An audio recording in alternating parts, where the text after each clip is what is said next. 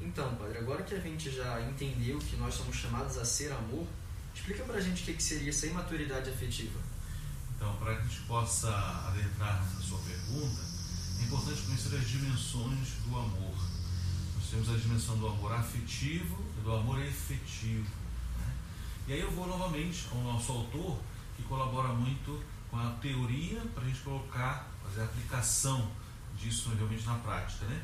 Ele vai dizer assim: o amor afetivo é dado, demonstrado e comunicado em forma de afeto, em forma de manifestações emocionais que partem do coração afetivo de quem dá, para atingir e repercutir no coração afetivo de quem recebe.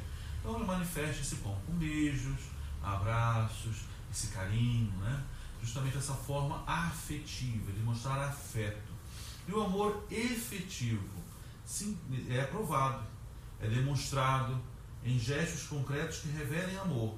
É o amor em gestos concretos, de mangas arregaçadas, que toma atitudes em favor do amado, que realiza obras de amor concreto, segundo as necessidades do amado. Então, o que nós observamos nesse amor efetivo?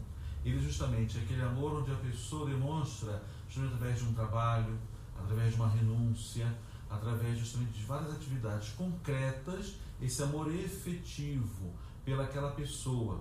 Ela não vai demonstrar aquele afeto, mas ela vai demonstrar na concretude que realmente ela ama aquela pessoa. É justamente uma atitude, por exemplo, quando você está conhecendo uma pessoa e a pessoa fala assim: Olha, por te amar, eu vou deixar de fazer tal coisa. Mas às vezes ela nem precisa falar, ela vai fazer.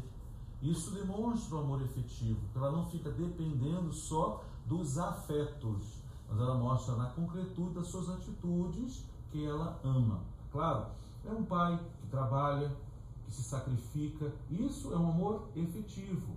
É, por exemplo, a sua mãe que todos os dias lava sua roupa, passa sua roupa, isso é um amor efetivo, porque ela está ali fazendo coisas para que você seja bem vestido, seja com uma roupa cheirosinha, tudo isso demonstrando o quê? Esse amor efetivo. Agora, justamente a questão da imaturidade afetiva. O que, que seria essa imaturidade afetiva? E a gente então pode comparar a imaturidade afetiva justamente aquilo a uma fruta que não amadureceu. Por exemplo, existe lá no pé a manga. A gente vai vendo o crescimento da manga. A manga ela está se desenvolvendo, se desenvolvendo, se desenvolvendo. Ela pega sol, pega chuva, tem vento são tudo aquilo que precisa para que ela possa se desenvolver. Quando você chega lá e corta antes do tempo, e que ela não recebeu tudo aquilo que era necessário para ela amadurecer, ela está então verde. E você vai querer comer, às vezes ela está um pouco não muito gostosa e tal, porque não era o tempo para ser colhida. Então, assim, nós também precisamos perceber que a cada dia a gente vai amadurecendo, recebendo do aspecto exterior aquilo que vai nos tornar pessoas maduras, pessoas que vão se tornar melhores. Agora, o nosso próprio autor aqui diz algo interessante. Ele vai dizer: a palavra imaturo exprime algo não maduro. Imaturidade afetiva é o estágio do amor que ainda não chegou a amadurecer. Não chegou o tempo de amadurecer. A imaturidade, preste bem atenção, que acho importante destacar isso, não é um problema e nem um defeito.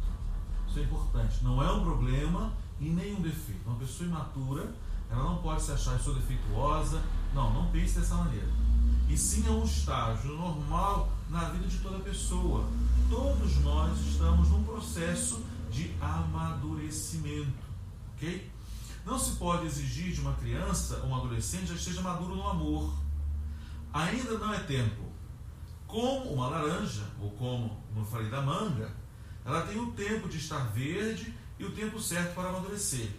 Se no tempo de estar madura a laranja ou a manga não amadurecer, há algo errado. É porque no processo dela faltou alguma coisa. E a gente então, no próximo vídeo, a gente vai falar um pouquinho melhor sobre isso. Justamente, no processo nosso, existem situações que são essenciais que nos ajudam a amadurecer. Como, por exemplo, utilizei a questão da manga. Ela estava no pé, ela tem a folha que protege, ela tem lá justamente o vento, tem a chuva, tem o sol, que favorece. Ela tem uma terra que está adubada, anos para que ela vá amadurecendo. Mas quando ela é retirada justamente do pé antes do tempo, ela está verde, porque faltou ainda completar o processo. Sobre isso vamos falar no próximo vídeo, como serão, como é, melhor, os processos. Quais são os processos para o amadurecimento? Cinco minutos de novo. Mano, quase. Se hoje tá o máximo, pai. É, tá tranquilo?